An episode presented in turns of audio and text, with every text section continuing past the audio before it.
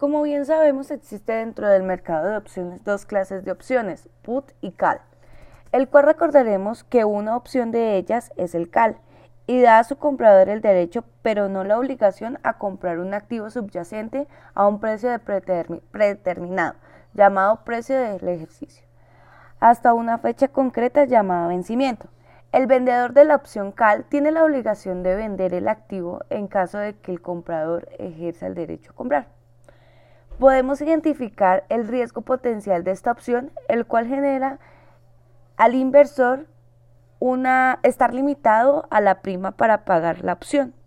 Por un lado, la prima del CAL será una pequeña fracción del coste del activo subyacente, por lo que la opción puede considerarse como menos arriesgada que la compra del activo. Pero por otro lado, hay que tener en cuenta que están arriesgando toda la prima y es fácil perder el 100% de la inversión, aunque ésta sea pequeña.